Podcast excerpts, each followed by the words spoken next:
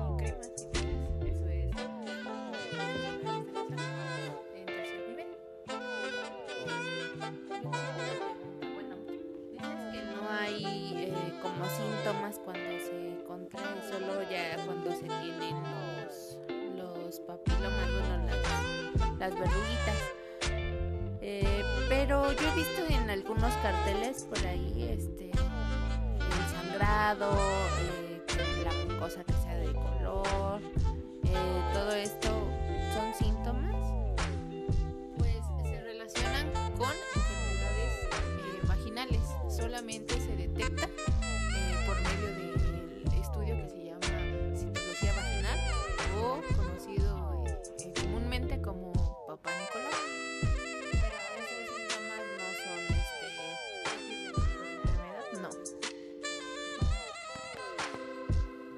Bueno, y ahora, este, hablemos del pene. Ajá.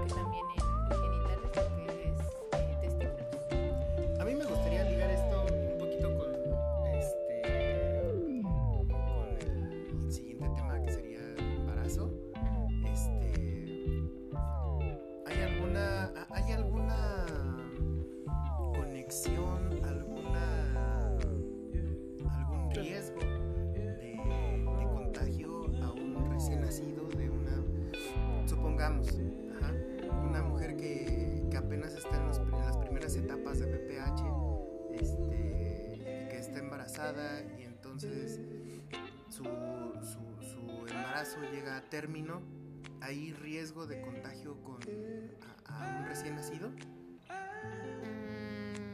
Mm. Bueno, eh, para el BPH... Eh,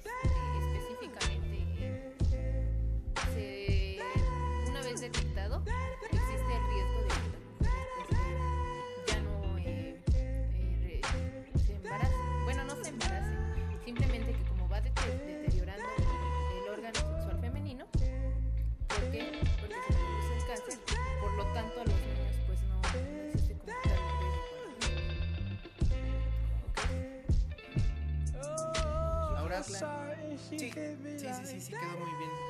eh, so beautiful. She just hit my heart. Oh, Hola amigos, vamos a dar inicio a la tercera y última grabación de esta serie de tres episodios que fueron muy interrumpidos, muy accidentados, pero igual muy nutridos, eh, todavía en compañía de la licenciada en enfermería, eh, Llama. Bueno, eh, licenciada, ¿sería tan amable de darnos una definición técnica específica de lo que es embarazo? Bueno, embarazo es un útero gestante de 40 semanas y se divide en dos partes. En, en la fase fase latente y fase activa. La fase latente se divide en eh, los con- son movimientos donde no hay contracciones presentes y la fase activa es donde ya se presentan las, las contracciones. No sé si quedó claro. Entonces la fase latente es, digamos, este del de la primera semana hasta no sé, No. el octavo mes o No, eh, bueno, útero gestante empieza desde la formación del cigoto hasta las 40 semanas del embarazo o 39 semanas. Eso es dura el embarazo. Ya posteriormente empieza la parte que es el parto y ahí se divide en dos etapas, que es la fase latente y la fase de lo que- es de expulsión. Ok, bueno, entonces está dividida en estas dos, do- dos, dos fases, estas dos etapas. Eh, ¿Cuál es el principal riesgo, la principal característica que pone en riesgo a un este a un a un feto, por llamarlo de alguna manera? Bueno, una de las... Hay un... Una escala que se llama Simigen, en donde pone las, las características de un embarazo de alto riesgo. Uno es ser menor de edad, menor de 15 años, porque no está preparado el cuerpo, ya que la preparación del cuerpo empieza desde los 18 años hasta los 35 años de edad, que es el periodo de... mm, mm, donde un- unas mujeres es su periodo fértil, esa etapa de ese este estadio de edad que sería desde los 18 hasta los 35. Otro periodo donde no se dan como mínimo dos años, eh, se le llama de gestación, bueno, para, para volverse a embarazar, un periodo mínimo de dos años, y eh, tienen un- embarazos consecutivos. Ese es otro otro Otro factor de otro riesgo. factor de riesgo. Igual eh, infecciones de vías urinarias eh, también hay- promueve que se tenga un alto riesgo del embarazo. Oh, muy bien. Eh, me parece muy interesante que menciones embarazos, este, pues juveniles, por llamarlos de alguna manera, embarazos a muy temprana edad, de 14, 15 años. Este, ¿hay algún riesgo, por llamarlo de, de, de- de alguna manera, que esté, que vaya de la mano entre algún eh, mal hábito alimenticio o alguna de estos padecimientos como anorexia y bulimia en alguna adolescente en ese rango de edad entre 13 y 15 años que pues bueno eh, haya quedado embarazada aumenta más bien qué tanto eh, aumentan las probabilidades de que ese embarazo pues quede esté en riesgo pues Bueno, como le mencionaba esa escala, este otro de los factores es la malnutrición, eh, consumo de drogas o alcohol, bueno, que entra en las drogas este, legales, legales, ¿no? Entonces ese es un otro factor de riesgo. Oh, muy bien, muy bien. Ahora, este, a lo mejor va a sonar un poquito eh, contrapunteando las edades, pero este, ¿qué, qué, qué factores de riesgo esperaríamos eh, en una mujer ya, este, biológicamente hablando, sí, de una edad madura? Eh, me refiero a unos 40, 45 años, embarazos que se han llegado a dar en mujeres de hasta 50 años. ¿Qué, qué tipo de, de riesgos podemos esperar?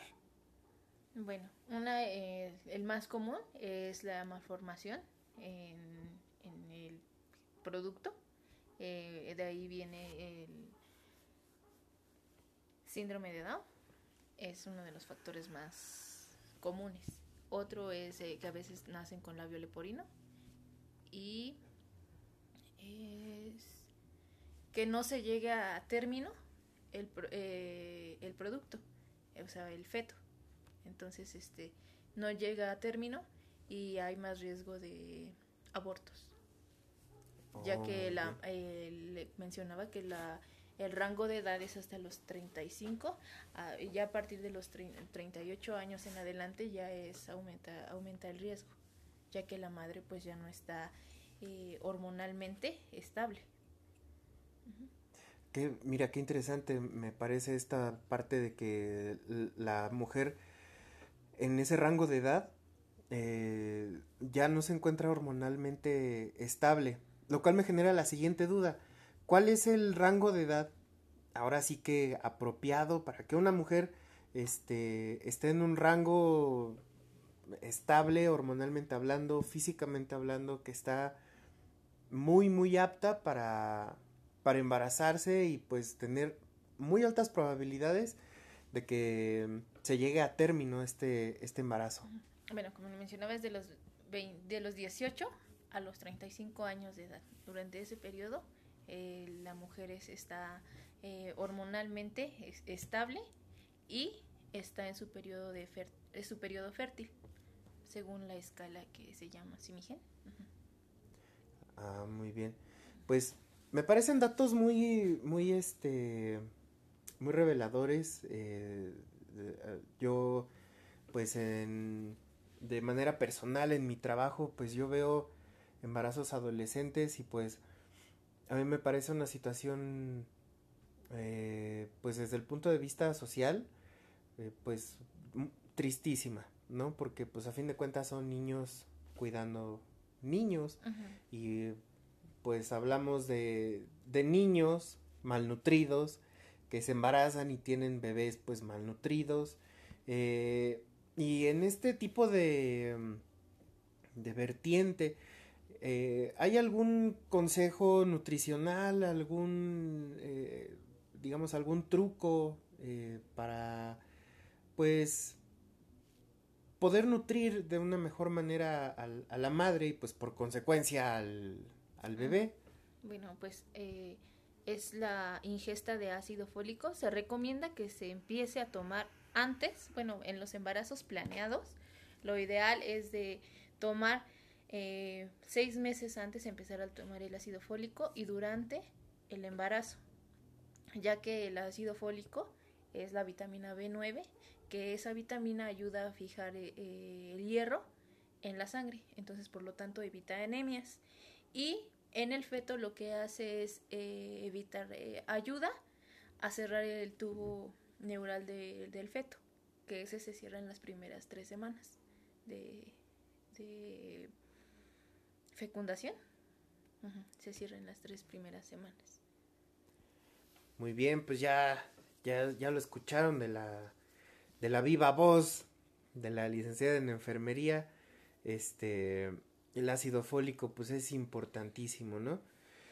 Ahora, eh, eh, muchas, muchas chicas, muchas mujeres embarazadas, eh, pues digamos, hacen caso de algunos remedios, hacen caso de algunos eh, consejos, no sé si buenos o malos, de vecinos, familiares, etcétera, que pues les plantean eh, tómate esto, eh, tómate esto de una vez, ¿no? Un- Una mujer embarazada que está en, en su, no sé, en su sexto mes y le dicen, este, tómate un tecito, tómate este tecito, prepárate esta comida de tal manera para que de una vez se te vayan aminorando los, los dolores y el día del parto te duela menos, ¿no?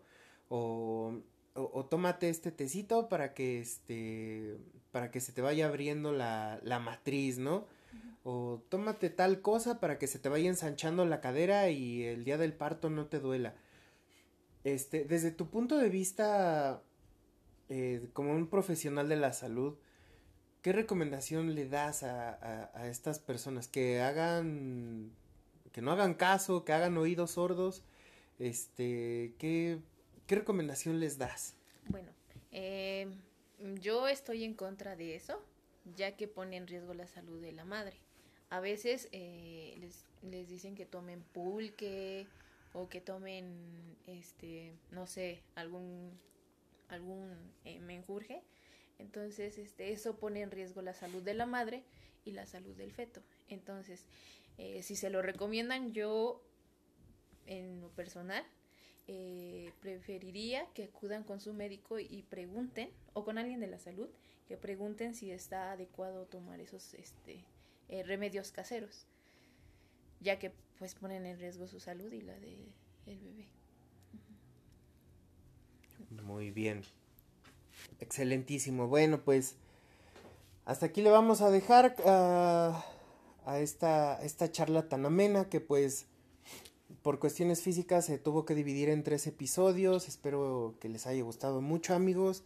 Este, le damos la, la más eh, caluro, el más caluroso agradecimiento a, la licenciada Llama eh, por habernos acompañado, por regalarnos de su amplia y vasta sabiduría en, en temas de, de, de salud. No va a ser la, la última vez que la vamos a tener por acá platicando eh, no solamente de la salud, a lo mejor pues de, de algún tema este pues un, poquito más tropical, no sabemos, ¿no? Este, este podcast se trata de, de convivencia, se trata un poco de improvisación, se trata de, de informar, de platicar, de dar consejos platicando, ¿no? De una manera, este, pues amena, sabrosa, tropicalona. ¿Alguna última cosa que le quieras decir a los, a los podescuchas? Llama. Mm, bueno, yo les recomiendo que se cuiden, que mm, no solamente eh, físicamente, sino que espiritual y eh, pues se informen con su médico tratante. Muy bien. Este, como manera complementaria, eh, su médico de cabecera, un ginecólogo, ¿cuál es el que tú recomiendas más?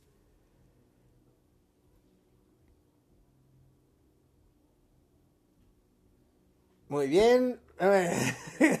Le he comido la lengua. El gato. A ver, ¿me podrías repetir la pregunta? Es que no. Para llevar un embarazo, pues, ¿qué, ¿cuál es el que recomiendas más? Ah, médico tratante, ok, pues un ginecólogo, ya que él se encarga de... eh,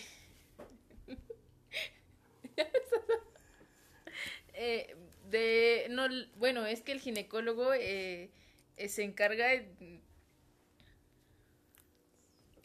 Se encarga de todo, amigos. en relación con la mujer. Muy bien. Excelentísimo, pues nos vemos. Este. Ahora les, les, quiero dejar con una recomendación musical. En este caso, me parece muy adecuada la, la, la canción de, de, La Niña de Guatemala. Escúchenla, La Niña de Guatemala, con Oscar Chávez. Es un rolón muy, muy, muy bueno. ¿Sale?